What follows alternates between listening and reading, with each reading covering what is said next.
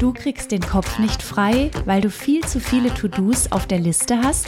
Du fühlst dich für alle Belange rund um die Alltags- und Familienorganisation verantwortlich und hast dir eine gleichberechtigte Beziehung anders vorgestellt? Dann bist du hier genau richtig. Herzlich willkommen in der Mental Load Sprechstunde. Wir sprechen über fair verteilte Familienorganisationen, über den Anspruch an Frauen, sich kümmern zu müssen. Und es kommen auch Männer zu Wort und erzählen von ihrer Sicht auf die Arbeitslast in den eigenen vier Wänden. Zusammen kriegen wir dein Mental Load in den Griff.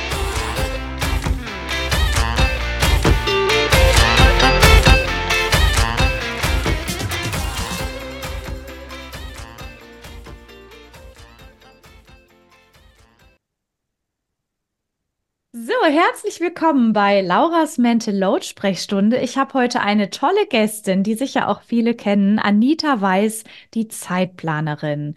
Sie habe ich eingeladen, um darüber zu sprechen, wie kriegen wir mehr Ordnung in den Kopf. Anita, ich freue mich, dass du da bist und ich schlage vor, du stellst dich einfach mal vor, wer bist du und was machst du so? Sehr gerne. Vielen Dank für die Einladung. Ähm, mein Name ist Anita Weiß, aber in den sozialen Medien und auch als Podcasterin kennt man mich eher als die Zeitplanerin. Das hast du ja schon gesagt. Ich habe einen Podcast, ähm, der so ein bisschen äh, vielleicht unintuitiv ist auf den ersten Blick, denn ich äh, rede über Zeit und vor allem über Selbstmanagement für Menschen, die äh, einen Chaoskopf haben.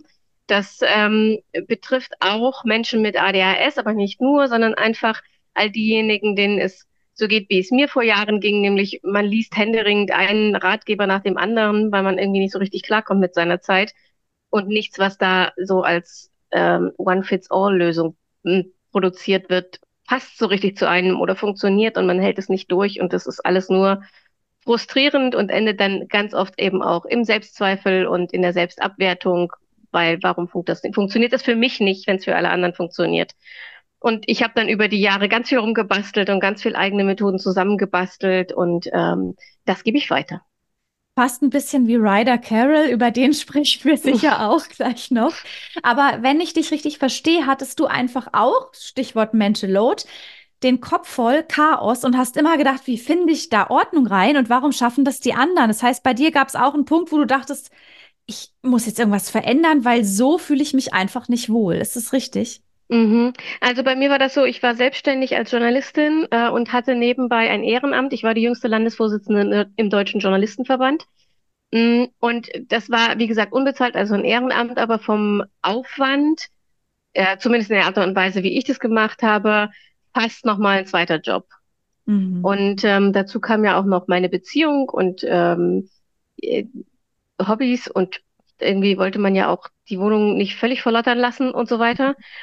Ähm, und ich habe dann irgendwann festgestellt, dass ich immer mehr arbeite, in Anführungsstrichen, ohne wirklich zu arbeiten, also immer mehr an der Arbeit bin, ähm, aber mich nicht wirklich fokussieren kann. Das hatte ich, das kannte ich von mir, dass ich mit dem Anfang Probleme habe, war alles kein Problem, aber ich kam auch nicht mehr in den Flow, in den ich sonst kam, wenn ich dann mal irgendwann anfangen konnte.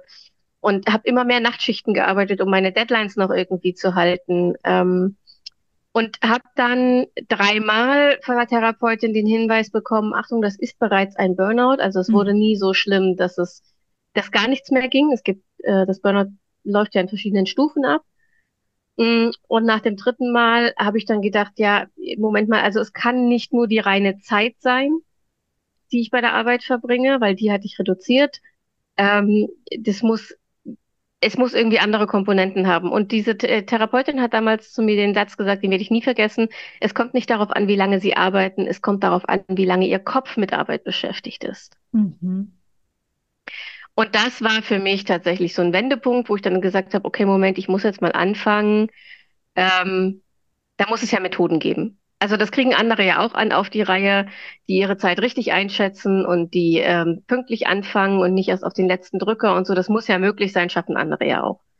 Und ich dachte damals noch, ich hätte einfach noch nicht die richtigen Methoden und habe dann angefangen, ähm, wie eine irre Ratgeber und, und Podcasts, die waren damals noch nicht so groß, aber ähm, YouTube-Videos und Bücher und weiß der Geier was über Zeitmanagement zu lesen weil ich eben auf der Suche nach der richtigen Methode war und hab dann mhm. ich bin immer wieder gescheitert Manches funktionierte eine Zeit lang, bei manchem funktionierte ein Teil, aber irgendwie war es nie das, was mich erlöst hätte sozusagen, also was, was Ruhe gebracht hätte, was dazu geführt hätte, dass ich Feierabend habe und den auch genießen kann, weil ich nicht im Kopf noch überlege, was ich eigentlich mhm. gerade noch machen müsste und so weiter. Und das war dann der ausschlaggebende Punkt, wo ich so ganz langsam angefangen habe, mir das selber zusammenzupuzzeln. Und ähm, dann hatte ich vor über einem Jahr in meinem eigenen Podcast einen Interviewgast, äh, der ADHS im Erwachsenenalter diagnostiziert bekommen hatte, nach ähm, diversen Depressionsdiagnosen und so weiter, ähm, und der davon erzählt hat. Und ich wollte eigentlich nur mit ihm darüber reden, wie man sich denn dann organisiert mit ADHS. Und stattdessen war das plötzlich so voll so ein Erweckungserlebnis, weil ich die ganze Zeit nur gesagt habe, das kenne ich auch, das kenne ich auch, das kenne ich auch. Und daraus entstand dann tatsächlich der Gedanke, Moment mal kurz, vielleicht könnte das auch meine Erklärung sein, warum mhm. diese ganzen Methoden nicht funktionieren, weil mein Gehirn einfach möglicherweise ganz anders mhm. verdrahtet ist als das der Menschen, bei denen diese Methoden halt funktionieren. Mhm. Und ähm, auf dieser Reise bin ich gerade. Also ich habe nach wie vor keine offizielle ADHS-Diagnose. Ich bin mitten in der Diagnostik. Ähm, aber nachdem ich jetzt über ein Jahr recherchiert und wirklich viele Bücher dazu gelesen habe, und mir eben auch die Therapeuten so im ersten, im ersten Aufschlag sozusagen gesagt haben, es sieht sehr wahrscheinlich aus, ähm, konzentriere ich mich seit einem Jahr darauf, tatsächlich die Methoden daraufhin abzuklopfen, taugen die für ähm, neurodivergente Gehirne? Mhm. Und Oder wie muss man sie anpassen, dass sie taugen? Das finde ich auch so spannend, denn man hat ja früher mal gedacht, nur Kinder sind von ADHS oder ADS betroffen. Und es ist ja eine recht neue Erkenntnis, dass Erwachsene betroffen sind, nur vielleicht die Symptome anders sind. Ne? Die haben wahrscheinlich versucht, irgendwie sich anzupassen. Und weil sie, wie du auch schon sagtest, dachten, das liegt halt irgendwie an mir.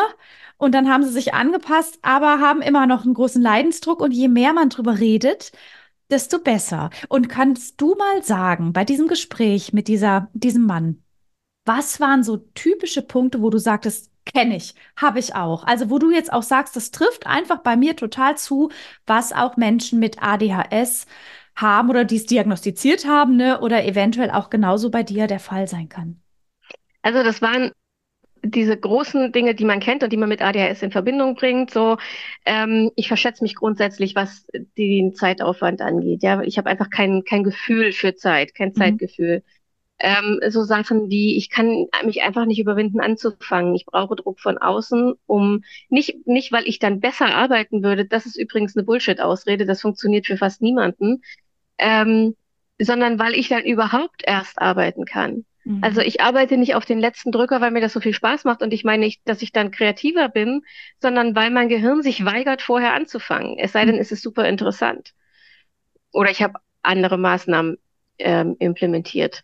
Ähm, und auch so Sachen, ich bin zum Beispiel, für mich ist dieser Punkt Impulsivität, der ein Diagnosekriterium ist, äh, da äh, ist ein Bild von mir im Lexikon neben diesem Begriff. Ähm, mhm. So Impulskäufe, impulsive Entscheidungen, die ich grundsätzlich auch nicht durchdenke, weil ich sie nicht zu Ende denken kann. Also mein Mann ist zum Beispiel, der kann Dinge von der Idee bis zur Vollendung durchdenken und zwar jeden Schritt ich kann den Anfang und das Ende schon auch denken, aber dazwischen vergesse ich 20 Schritte, ähm, die mir überhaupt nicht in den Kopf kommen, sondern erst im Tun.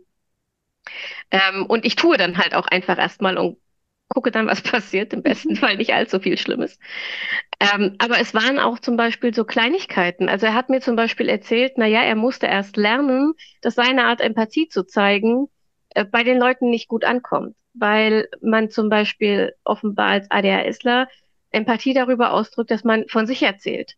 Also jemand erzählt einem eine Geschichte und wir antworten, ja, das kenne ich auch, ich habe Folgendes erzählt. Wir wollen damit ausdrücken, ich fühle mit dir, ich habe das auch schon mal erlebt, ich, kann, ich, ich weiß genau, wie du, sich, wie du dich fühlst und vielleicht kannst du aus meiner Erfahrung ja was für dich mitnehmen, Trost oder irgendwie so. Was aber ganz oft ankommt, ist, na toll, die kann mir nicht mal lange genug zuhören, um äh, bei mir zu bleiben, sondern muss schon wieder von sich erzählen. Also mhm. statt empathisch wirkt es egoistisch. Und ähm, so im sozialen Miteinander gibt es dann gibt's häufig solche Geschichten.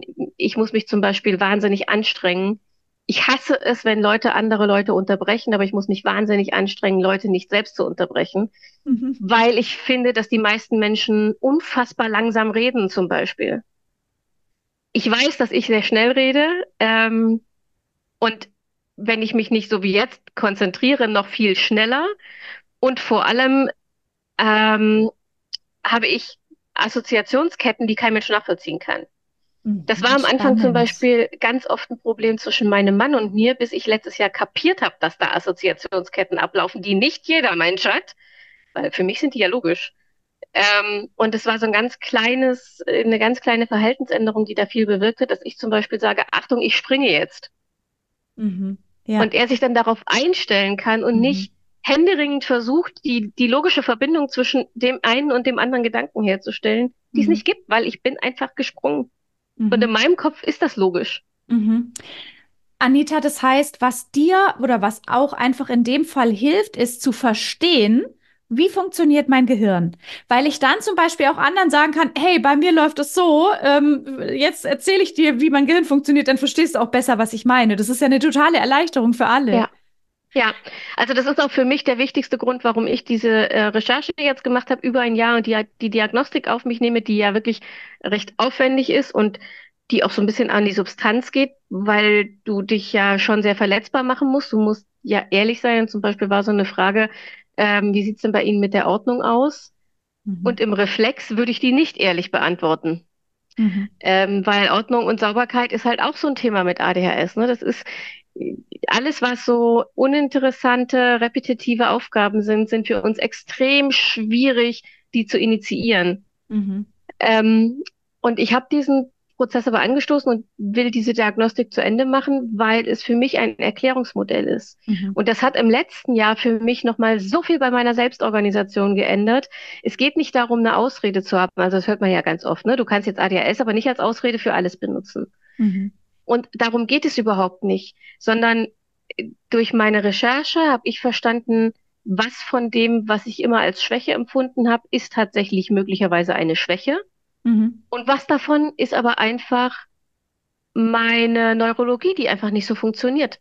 Mhm. Und wie funktioniert sie stattdessen? Das heißt, dadurch, dass ich das weiß, bin ich das erste Mal in meinem Leben imstande zu überlegen und, und selbstverantwortlich sozusagen Methoden zu finden, die funktionieren können. Mhm. Ich, ich hatte ja bisher überhaupt keine Chance, denn ich wusste ja gar nicht, was anders läuft.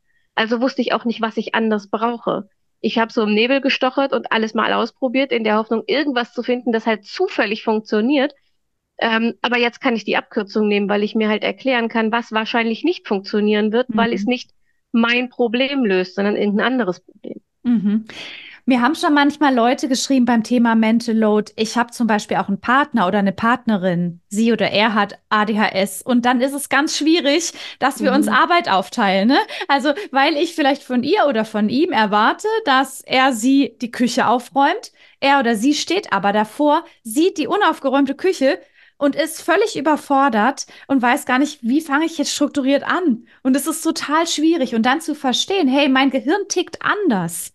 Und ich brauche dann vielleicht gewisse Hilfsmittel, Abläufe, ähm, Strukturen, damit ich das, deshalb finde ich, ist es auch ganz wichtig, was du gerade sagst, dieses Verstehen, weil ich dann auch die andere Person besser verstehe und vor allem mich selbst und nicht immer denke, ich bin falsch, sondern ich bin halt einfach nur mit einem anders strukturierten Gehirn ähm, gesegnet, ausgestattet. Ja, also ich muss jetzt mal sagen, äh, Kudos an jeden Partner, der mit einem von uns lebt. Denn das ist wirklich, wirklich nicht einfach. Ähm, aber wir wissen das. Hm. Und hm. es tut uns furchtbar leid. Ach ja, man kann und ja nichts dafür. Es, und wir würden es furchtbar gern ändern. Und das führt halt ganz oft auch ähm, zu so Spiralen von Selbstabwertung, weil es ist nicht so, dass wir nicht sehen, dass der andere den größten Teil der Arbeit macht und dass das unfair ist und dass wir unseren Partner schon wieder hängen lassen haben, weil wir was versprochen haben, was wir dann nicht einhalten konnten. Das ist nicht so, als, als würden wir es nicht sehen oder als wäre es uns egal oder so. Ähm, sondern es ist halt schlichtweg so, dass es, es ist, es fühlt sich an wie ein, wie sich ein gebrochenes Bein anfühlen würde und du versprichst deinem Partner, ja, wir gehen heute ähm, Bergsteigen. Mhm. Gutes und dann Beispiel. brichst du dir das Bein und kannst plötzlich nicht. Und so ähnlich fühlt sich das mit unserem Gehirn manchmal an. Ja, ich weiß, ich habe versprochen, abzuwaschen. Nicht mal die Küche aufzuräumen, sondern nur abzuwaschen. Und es ist dann eben auch dieses, ich hab, will doch nur abwaschen, was in meinem Kopf abgeht. Und ich kann mich nicht aufraffen, aufzustehen. Ich sitze am Handy oder ich sitze vorm Rechner und gucke mir Videos an oder mache, äh, bereite Instagram-Posts vor, die schon für März sind. Aufgaben, die mir Spaß machen, die interessant sind, die einen Wettbewerbscharakter oder eine Dringlichkeit haben. Das sind die vier Kategorien, äh, die unser Gehirn zum Arbeiten bringen. Ähm, aber ich kann mich nicht aufraffen, das zu tun, was ich versprochen habe, obwohl es vielleicht nur zehn Minuten dauern würde. Mhm. Mhm. Und es hat nichts mit Wollen zu tun. Es ist einfach, das Gehirn haut eine Blockade rein, als wäre es ein gebrochene, eine gebrochene Gliedmaße. Mhm. Das ist, finde ich, ein ganz, ganz wichtiger Punkt, Anita. Und jetzt möchte ich dich mal fragen, was hast du an Hilfsmitteln für dich herausgefunden, was dir den Alltag leichter macht? Weil du teilst ja auch ganz viele Ideen und hast vorher erzählt, du hast so rumgestochert, viele Methoden waren für dich nicht sinnvoll. Hast du so an der Hand mal ein paar Dinge, ganz egal, welche Bereiche es betrifft, bei denen du sagst, das sind Tools, auf die möchte ich nicht mehr verzichten?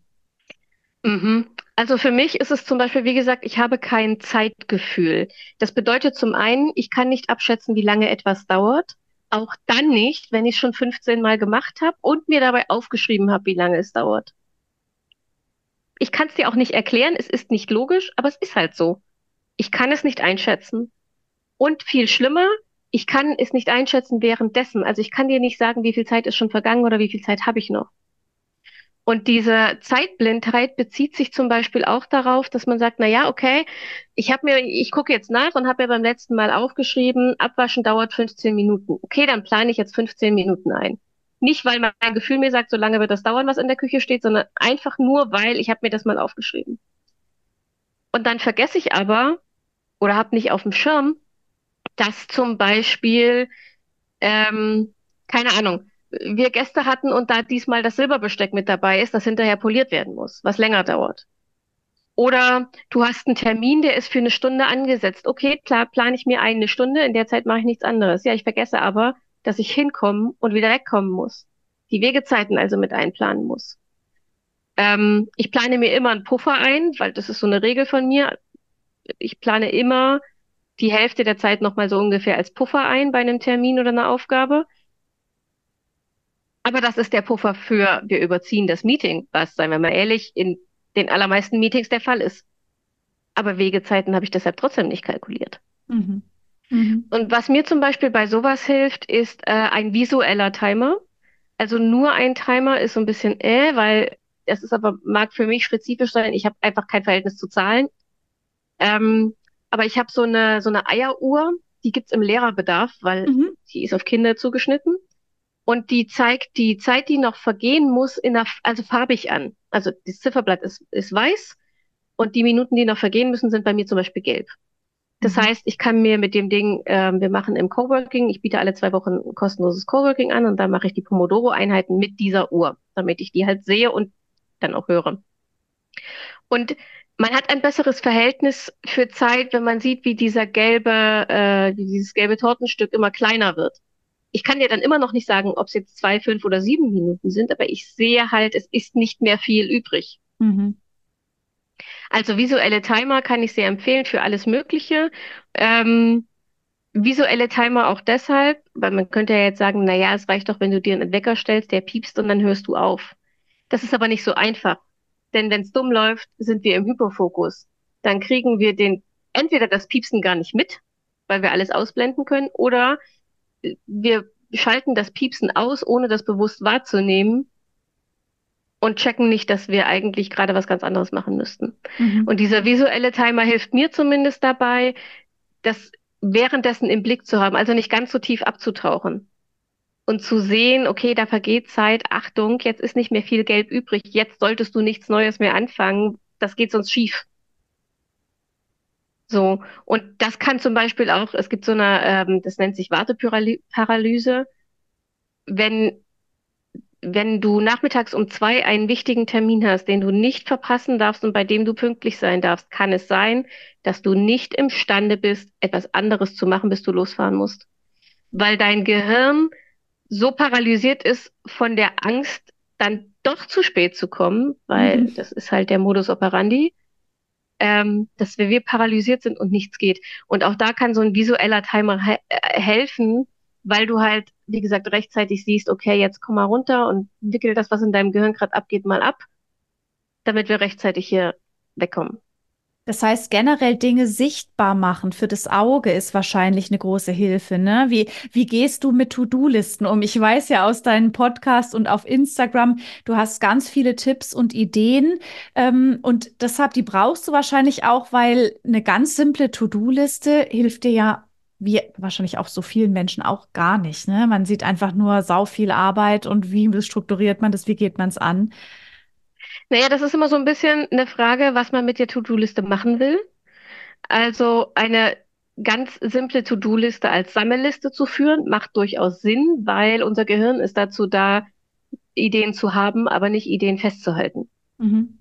So, und das heißt, wenn wir nie was aufschreiben und unser Gehirn zwingen, sich damit zu beschäftigen, ähm, ist die mentale Kapazität für alles andere geblockt. Wir fühlen uns sofort gestresst und überfordert und das Gehirn bringt uns den, den Kram, den wir noch machen müssen, immer in den Momenten, in denen wir ihn sowieso gerade nicht machen können. Mhm. Ähm, das ist völlig normal und dagegen hilft Aufschreiben. So, und wenn man sich dann eine Sammelliste anlegt, auf der man sich angewöhnt, alle neuen Aufgaben einfach sofort aufzuschreiben, ohne dass man sie priorisieren, sortieren, labeln, kategorisieren muss oder so, was sowieso totaler Overkill sein kann mit ADHS und einen total überfordert, mm, dann kann so eine simple To-Do-Liste sinnvoll sein, Mhm. sofern man sie danach prozessiert. Also sie taugt halt nicht als Arbeitsliste für den Tag, weil sie dann viel zu voll ist. Wie will ich denn, also erstens, ich muss ja nach jeder Aufgabe, die ich gemacht habe, die ganze Liste wieder durchgehen, um zu entscheiden, was meine nächste Aufgabe ist. Wenn es dumm läuft und unser Gehirn überfordert ist, das betrifft nicht nur Leute mit ADHS, sondern Mental. Load, ne? Also wenn das Gehirn eh schon voll ist, dann kann das durchaus sein, dass wir beim Durchgehen der Liste uns von den anderen Aufgaben so ablenken lassen, dass wir vergessen, dass wir ja eigentlich gerade überlegen wollten, welche Aufgabe wir als nächstes machen. Und deshalb ist es tatsächlich, also ich habe auch Sammellisten, ich habe mehrere, ich unterteile das nach ähm, ähm, Lebensbereichen. Also ich habe eine Sammelliste für Privates, eine Sammelliste für die Zeitplanerin und eine für den Job. Einfach weil das für mich mehr Übersichtlichkeit ist und ähm, ich arbeite das so, bearbeite so grob nach Getting Things Done. Das hat sich für mich bewährt. Nicht in jedem Detail, aber grob. Ähm, und eine große Sammelliste ist für mich, für mein Gehirn im Moment zu viel. Also das ist, in mir löst das im Moment eher so eine Angstreaktion aus, dass ich was übersehen könnte, was da Mhm. drauf steht. Und das in Kontextlisten zu unterteilen, macht die Sache kleiner. Das sind kleinere verdauliche Häppchen. Ich gehe die dann äh, einmal die Woche alle drei durch und entscheide, was für diese Woche ansteht. Und das terminiere ich mir dann ähm, für die Woche und kriege das dann angezeigt. Und ich arbeite zum Beispiel dual, also ich habe ähm, eine To-Do-Listen-App und die habe ich überall. Die ist auf meinem Rechner installiert, die ist auf meinem Tablet installiert, die ist auf meinem Handy installiert. Und auf dem Tablet und Handy ist sie als Widget drauf. Das heißt, ich sehe die Liste für heute, sobald ich das Handy entsperre. Einfach, um es präsent zu haben, sind wir wieder bei vor Augen führen. Ne? Mhm. Ähm, funktioniert natürlich nur, wenn ich mit der Liste auch arbeite. Wenn auf der Heute-Liste nie was draufsteht, weil ich Aufgaben nicht terminiere, dann nützt mir halt das Widget nichts. Mhm. Das heißt, ich muss für mich gucken, was für eine Planungsroutine finde ich, die für mich funktioniert. Ich plane zum Beispiel sehr intensiv und jeden Tag. Dadurch dauert es für mich nicht so lange und ich habe eine Wochenplanung. Also jeden Tag, das sind fünf Minuten, dass ich abends gucke, was ist tagsüber an neuen Aufgaben dazugekommen. Sowas notiere ich immer alles erst beim Bullet Journal und übertrage es abends in die App. Und dann setze ich den, das Daily für den nächsten Tag auf und bin fertig. Und in der Wochenplanung gehe ich dann wirklich alle Aufgaben in diesen Listen durch und entscheide, was mache ich nächste Woche. Und dann kategorisiere ich auch. Also da gibt es unterschiedliche Methoden. Da geht es einfach darum, festzulegen, womit fange ich an nächste Woche, was muss unbedingt gemacht werden, was will ich gerne machen, wenn ich noch Zeit habe und so. Kannst du mal kurz noch den Begriff Widget erklären? Also das Hm. ist ja, meine ich, das ist ja, meine ich, äh, dieses Ding, was man dann auf das Smartphone, du hast gerade schon gesagt, ich entsperre mein Smartphone und sehe sofort ähm, diese Übersicht. Ne? Ich kenne das von meinem Handy, dass man sich das sozusagen auf den Home-Bildschirm machen kann und dann Genau. wie die Erinnerungs-App und die zeigt dir dann, hey, das ist das und das. Genau, also das ist nicht die App. Die App hat man selbst schon auch noch auf dem Handy und kann die dann öffnen.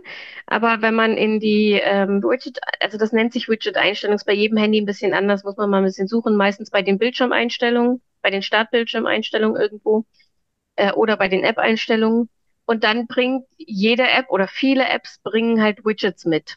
Nicht zwangsläufig und man kann das auch nicht frei gestalten, sondern man muss hoffen, dass der Programmierer vernünftige Widgets programmiert hat. Ähm, und die kann man sich dann auswählen. Und bei meiner, ich weiß nicht, wie du es mit Werbung handhast, kann ich die, die App nennen, die ich benutze? Ja, ja. Also ich, ich arbeite mit TickTick, ähm, unbezahlte Werbung übrigens, die sponsern mich nicht, leider. Ähm, aber das ist tatsächlich eine der Apps, die für mich am besten funktioniert. Ich habe etliche ausprobiert. Und bei TickTick gibt es zum Beispiel, ich kann die Ansicht machen als Kalenderansicht, dann kann ich mir die Woche als Kalender ansehen. Wenn ich Timeblocking betreibe, nützt das. Also wenn ich mir meine Aufgaben wie Termine in den Kalender eintrage. Ich kann mir aber auch Listenansichten ganz unterschiedliche anzeigen lassen.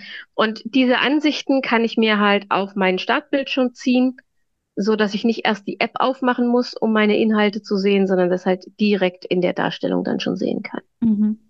Übrigens, Getting Things Done, da werde ich nochmal äh, in den Show Notes was dazu verlinken. Das ist nämlich auch ganz spannend. Aber wenn ich dich jetzt richtig verstanden habe, hast du eben diese App, TickTick, in diesem Fall, ne, jetzt nochmal wegen Werbung, man kann natürlich auch Trello und Evernote und was weiß ich, was ist da früher, das ist, glaube ich, eine ältere, aber man kann unterschiedliche Dinge nehmen. Du hast TickTick und dann arbeitest du aber auch mit dem Bullet Journal. Ja. Das heißt, da kommen wir gleich noch kurz drauf zu sprechen. Und was ich auch spannend fand, du hast gesagt, du nimmst dir immer mal wieder Zeit, vielleicht, vielleicht sogar auch schon morgens, früh, mittags, nachmittags, abends und immer mal wieder zu gucken, hey, wie ist gerade der Stand der Dinge? Also ich habe mein Bullet Journal, ich, das war schon so, als ich es noch ganz normal analog in einem Notizbuch geführt habe, inzwischen führe es digital auf einem Tablet, äh, immer neben mir, offen neben mir. Ähm, und das ist tagsüber die Schaltzentrale. Also ich arbeite, während ich arbeite, nicht oder nur sehr eingeschränkt mit TickTick. Warum? Wenn ich das Handy in die Hand nehme, um auf TickTick zu gucken, ist die Gefahr zu groß, dass ich mich von irgendeiner anderen App ablenken lasse. Ja, gut, ja. Also wenn ich im Homeoffice bin, habe ich TickTick offen am Rechner, weil da habe ich die Kontrolle darüber, was ich aufmache, aber Handy gefährlich. Also ähm, notiere ich mir die Aufgaben, die ich an diesem Tag priorisiere. Und das sind im Moment, versuche ich das wieder zu reduzieren, das sind maximal drei. Also ich habe eine Wochenliste, die ist deutlich, deutlich länger, aber jeden Abend gucke ich kurz, okay, was, was sind meine eins bis drei wichtigsten Aufgaben morgen. Und wenn ich die erledigt habe, gucke ich wieder in die Tick-Tick-Liste und suche mir die nächsten drei raus.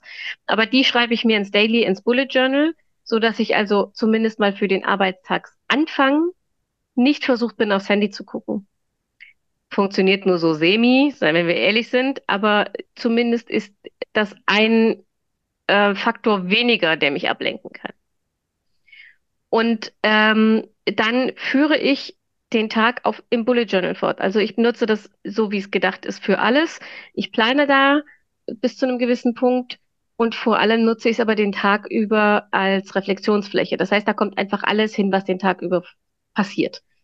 Ähm, Beobachtungen, wenn ich mich an irgendwas Besonderes erinnern will, aber eben auch Mitschriften aus Meetings im Job oder ähm, Dinge, die ich mir merken will im Job, weil ich was Neues gelernt habe oder so, aber eben auch Aufgaben, die neu dazukommen, Termine, die neu dazukommen. Die kommen alle in diese Tagesübersicht untereinander weg vom Bullet Journal, ähm, weil es mich zu viel geistige Kapazität kosten würde, diese unterschiedlichen Dinge in die unterschiedlichen Systeme einzusortieren, wo sie hingehören. Mhm. Das mache ich abends, wenn ich meinen Tag abschließe und den neuen Tag aufsetze. Dann gehe ich also durch, was habe ich heute aufgeschrieben, und sortiere das ein. Also Aufgaben kommen in TickTick, neue Termine kommen in meinen Kalender, Notizen gucke ich, muss ich die, will ich die irgendwie archivieren? Das war früher relevanter. Jetzt mit dem digitalen Bullet Journal sorge ich nur dazu, nur dafür, dass die Stichpunkte erkannt werden, dass ich es also durchsuchen kann nach den Keywords. Mm. Und dann ist gut. Dann bin ich fertig und dann setze ich den nächsten Tag auf.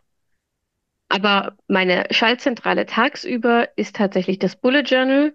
Wenn wir über Planung allgemein reden, ist mein Gehirn eher Tick-Tick. Mhm. Mhm. Also für alle, die jetzt zuhören und nicht genau wissen, was das Bullet Journal ist, da verlinke ich auch noch mal Texte dazu. Und Anita, du hast ja einen ganz grandiosen Newsletter, den ich auch verlinke. Da beschreibst du ganz viele Methoden, die du anwendest, die du ausprobierst, die du gegeneinander abwägst. Und insofern äh, nehme ich vor allem jetzt auch mit, was ich sehr clever finde, dieses Thema mit dem Handy. Ja, also sobald ich das Handy in die Hand nehme, geht mir nämlich auch so, habe ich wieder drei WhatsApp und Zeit online gucke ich dann auch noch direkt und was weiß ich, vielleicht auf Insta auch noch ein paar Videos und zack, bin ich schon wieder woanders. Mhm. Und was ich auch von dir mitnehme, gerade wenn man ADHS betroffen ist oder wenn man aus anderen Gründen auch so ein Chaos im Kopf hat, je mehr Struktur, desto besser einfach als Krücke, als, als Hilfsmittel. Und was für eine Struktur, was für Methoden man selbst am besten findet, das ist wahrscheinlich relativ individuell und da gilt es vermutlich auszuprobieren und sich von Menschen wie dir auch inspirieren zu lassen, weil du hast ja schon einfach fast wahrscheinlich sämtliche Organisationstools ausprobiert, oder? Ja, sämtliche weiß ich nicht. Äh, ich bin immer wieder überrascht, wenn irgendwo was Neues um die Ecke kommt, was mir noch nicht begegnet ist. Es passiert aber nicht mehr so oft heutzutage. Ähm, was mir noch wichtig ist, ich würde das so nicht unterschreiben, je mehr Stru äh, Struktur, umso besser. Da muss man ein bisschen vorsichtig sein, denn ich habe ja vorhin gesagt, ne, das ADHS-Gehirn wird motiviert durch Dinge, die neu sind, die interessant sind, die Wettbewerb auslösen oder die dringend sind. Mhm. Zu viel Struktur ist das genaue Gegenteil von all diesen ah. vier Dingen. Mhm. Okay. Also da muss man ein bisschen aufpassen, dass man nicht das Gefühl hat, also Struktur meint ja oft auch Routine. Routine ist immer gleichförmige Wiederholung, sonst automatisiert sich nichts. Und das ist die Definition von Routine, automatisierte Abläufe. Mhm. Ähm, das ist fast unmöglich für uns, das durchzuhalten.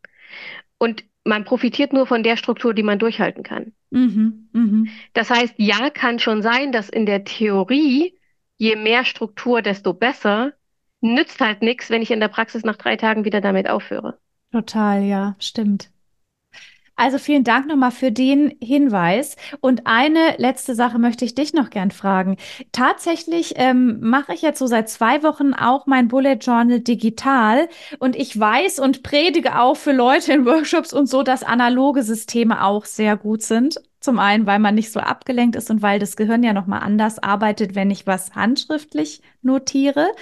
Ich finde das aber gerade so sinnvoll, weil ich einfach so schnell bin mit dem Tippen, so dass mich dieses Handschriftliche manchmal so abhält, weil das kostet mich echt Kraft. Ich bin da richtig rausgekommen. Und für mich funktioniert, also das ist jetzt für mich funktioniert das ganz gut. Jetzt wollte ich dich noch mal fragen. Du hast ja auch schon digital analog ausprobiert und ich habe vorher so ein bisschen reingehört, du nutzt auch ein digitales Bullet Journal, oder? Da wollte ich dich noch mal fragen, analog, digital, was sind so deine Erfahrungen? Ähm, ich benutze ein digitales Tool, aber analog. Das musst du erklären. ähm, ich bin ein großer Fan von Handschrift und gerade wenn man ADHS hat, also vielleicht mal ganz kurz, bei ADHS ist der präfrontale Kortex nicht ganz so aktiv. Also das ist der Teil vom Gehirn, in dem Motivation, aber auch diese ganzen exekutiven Funktionen, also Aufgaben anzufangen, Aufgaben durchzuhalten bis zum Ende, sich selbst zu organisieren und so weiter stattfinden. Und ähm, das ist bei uns so ein bisschen schwierig, den, wie soll ich sagen, ähm, kontinuierlich und, und berechenbar zum Arbeiten zu bringen. So. Und äh, wenn man schreibt, aktiviert das den präfrontalen Kortex. Mhm. Also jetzt maximal vereinfacht ausgedrückt. Ne? Mhm. Ich bin keine Neurowissenschaftlerin und so, aber ähm, das ist tatsächlich, weil gerade weil es langsamer ist, kann es funktionieren. Auch da wieder nützt nichts, wenn man es nicht durchhält, wenn man Handsch mit der Handschreiben hasst. Mhm. Also das ist immer nur, es sind alles Empfehlungen, es lohnt sich darüber nachzudenken und das auszuprobieren, aber wenn ihr feststellt, das funktioniert für mich nicht, entweder weil ich es hasse, mit der Hand zu schreiben oder weil ich meine Schrift nach zwei Stunden nicht mehr lesen kann, mhm. ähm, dann lasst es wieder sein. Aber es lohnt sich, das mal auszuprobieren. Für mich ähm, wäre es keine Option zu tippen. Das mache ich einfach nicht. Tippen ist für mein Gehirn verdrahtet mit ich arbeite mhm. und nicht mit ich plane und schon gar nicht mit ich reflektiere. Mhm. Deshalb habe ich, ähm, ja, ich benutze ein digitales Tool. Das bedeutet, ich habe eine Notizen-App, in der ich Notizbücher angelegt habe. ähm, weil ich Sachen mh, sehr negativ finde an einem analogen Notizbuch, nämlich ich kann es nicht durchsuchen. Also wenn ich einen bestimmten Eintrag suche, muss ich mein, mein, ähm, mein Inhaltsverzeichnis optimal gepflegt haben.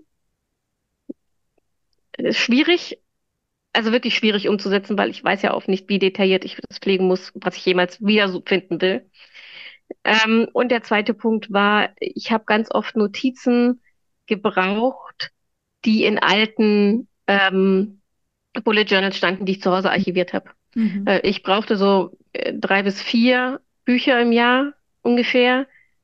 Ähm, also war ich relativ schnell so weit, dass ich ein Buch dabei hatte, in dem nicht das stand, was ich brauchte. Mhm.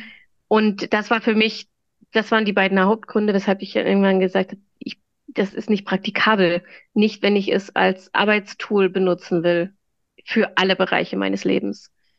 Und ich habe dann angefangen zu recherchieren und ähm, es gibt tatsächlich, ich bin kein Apple-Fan und es gibt tatsächlich relativ wenig gute Tools für Android.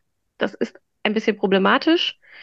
Ähm, wer in der Apple-Welt unterwegs hat, hat es da leichter. Der kann ähm, ohne jede Probleme ein Tablet kaufen. Da gibt es Millionen Apps, ähm, die wirklich fantastisch funktionieren und das Bullet Journal, so wie du es kennst, analog aus einem Notizbuch einfach in die digitale Welt übertragen. Ich arbeite mit Samsung Bordmitteln, weil auch da wieder unbezahlte Werbung, weil mein Gerät einfach ein Samsung Tablet ist. Das funktioniert ganz gut. Ich habe ein bisschen Anlaufschwierigkeiten gehabt aber das funktioniert inzwischen ganz gut. Aber ich schreibe handschriftlich, das heißt, ich habe einen, einen S-Pen, heißt der bei Samsung, also so ein mhm. Tablet-Stift halt. Ähm, ich habe das vor ein paar Jahren, vor vielen Jahren schon mal ausprobiert. Da waren die Dinger restlos überfordert mit meiner Schrift, weil ich sehr klein schreibe. Inzwischen äh, ist das eine Evolution, die da ähm, vonstatten gegangen ist und dieser Stift kann auch mit meiner Winzschrift umgehen. Und ich schreibe alles handschriftlich das Einzige, was ich dann aus meiner Handschrift in getippten Text umwandle, sind die Keywords, ähm, nach denen ich dann das Dokument durchsuchen können will. Also ich habe heute so viel von dir gelernt, weil das war mir auch so noch gar nicht klar, dass man da richtig, also ich kenne zwar diese Stifte, aber dass man so richtig das benutzen kann, um Notizbuch zu führen. Mhm. Ich bin ganz, ganz froh, dass ich dich eingeladen habe, dass du dir die Zeit genommen hast. Denn wir haben heute ja im Gespräch mit dir alle gelernt, Mental Load ist das eine. Aber wenn da ADHS dazu kommt, dann gibt es da noch mal gewisse Dinge zu beachten, die ich heute von dir gelernt habe. Ich nenne mich Mental Load Expertin, aber das alles wusste ich nicht. Und vielleicht auch für alle, die zuhören und sagen, boah, mir geht es da ähnlich. Und jetzt verstehe ich vielleicht, warum ich da ähnlich ticke wie Anita Anita oder, oder denke, oh, das ist ja bei mir genauso, dann ist es, finde ich, nochmal so wichtig zu verstehen, ah, okay, ich bin nicht falsch oder ich strenge mich nicht genug an, sondern mein Gehirn ist anders aufgebaut. Und wenn ich weiß, wie, dann macht es das Leben nicht immer einfacher, aber ich verstehe mich besser und ich kann nach entsprechenden Tools schauen. Und für alle, die jetzt auch sagen, ja, das war total spannend, Guckt euch Anitas Seite an, hört euch den Podcast an, abonniert diesen grandiosen Newsletter. Anita, ich weiß gar nicht, wie du das schaffst, solche tollen Newsletter anzubieten und Coworking digital und kostenlos. Also ein mega Angebot. Ja, Anita, toll, dass es Leute gibt wie dich, die auch so viel Aufklärungsarbeit leisten. Deshalb würde ich jetzt zum Abschied von mir nochmal Danke sagen. Und vielleicht gibt es ja noch was, was dir auf dem Herzen liegt, was du gern noch zum Thema ADHS, Bullet Journal oder deinen Angeboten sagen möchtest.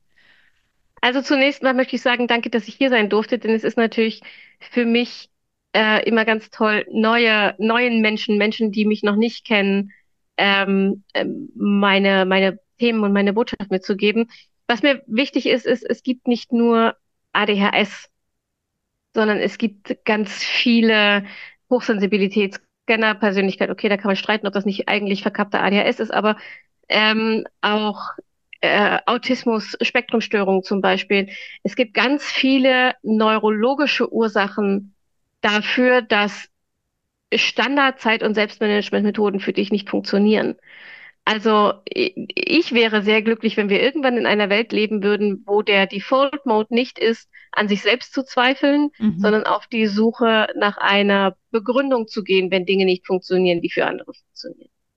Leider ist das im Moment noch nicht so. Im Moment ist es immer noch so, dass wir immer erstmal bei uns selbst nach dem Fehler suchen. Und wenn das über Jahre und Jahrzehnte so läuft, weil es eben nicht entdeckt wird, und gerade bei Frauen und Mädchen wird ADHS gerade jetzt erst wirklich ins Bewusstsein geholt, mhm. dann kann das relativ schwerwiegende Komorbiditäten, also ne, Depressionen, Angststörungen, ne, Panikstörungen und sowas auslösen, was mir furchtbar leid tut und wo ich sehr hoffe, ähm, dass ich vielleicht einen Beitrag leisten kann, dass man sich auch freundlicher zu sich selbst ist und so diesen kindlichen Entdeckergeist wieder entdeckt. Denn tatsächlich kann das Spaß machen, Methoden zu finden, die für einen funktionieren, mhm. wenn man ein bisschen anders rangeht. Und ja, der Newsletter ähm, ist eigentlich kein Newsletter mehr, weil ich keine Lust hatte, ein Newsletter zu schreiben. Also habe ich ein Magazin daraus gemacht. Und es gibt einmal im Monat ein PDF-Magazin, wie so eine kleine Zeitung, 20 Seiten, ähm, bei der es immer, es gibt ein Thema zu mir persönlich, also meine eigenen Erfahrungen. Es gibt ein Bullet Journal Thema, es gibt ein allgemeines Zeitmanagement Thema und dazwischen so ein bisschen Kleinkram. Ähm, kann man gerne kostenlos abonnieren und vielleicht, weil du gefragt hast, Dreh- und Angelpunkt, ihr findet das alles, was wir gerade genannt haben, auf zeitplanerin.de. Von da aus kann man sich ganz gut durchnavigieren. Anita, ich möchte dem gar nicht mehr viel hinzufügen. Danke nochmal, dass du da warst und ich hoffe, dass wir uns auf einer dieser oder anderen Weise nochmal begegnen. Ich finde deine Arbeit ganz großartig und wertvoll. Vielen Alles Dank, Gute. das Kompliment gebe ich gern zurück. Dankeschön, Anita. Ciao. Tschüss. Ich hoffe, diese Folge von der Mental Load Sprechstunde hat dir gefallen und du konntest einiges mitnehmen, das du im Alltag umsetzen kannst. Nun freue ich mich riesig, wenn du diese Folge bewertest. Und zum Abschluss noch ein Hinweis auf die kostenlose ultimative Steuerbordliste. Mit der könnt ihr einen Überblick über eure Haushalts- und Familienorganisationstätigkeiten bekommen, die Aufgaben untereinander verteilen und schauen, wie ihr den Alltagstrott auf die Reihe bekommt. Du findest die Liste kostenlos unter www.mental-load-akademie.de-liste. Ganz viel Spaß beim Verteilen.